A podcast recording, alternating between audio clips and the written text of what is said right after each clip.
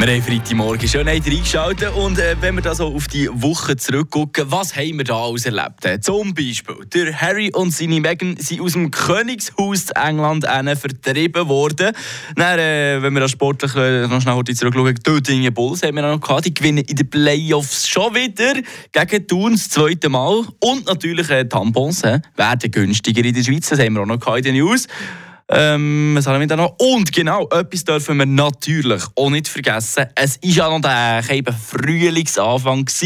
Aber äh, wer war es jetzt neu? Gewesen? Der Astro oder der Meteorologisch? Eine Portion Wissen für einen starken Tag. Schlauere Tag mit Radio FR. Ja, Leandro, du liest doch immer so schlaues Wetter bei uns im Radio FR morgen. Erzähl doch kurz mal schnell, was hat es genau mit dem auf sich? Auf das Datum können wir uns echt verlassen.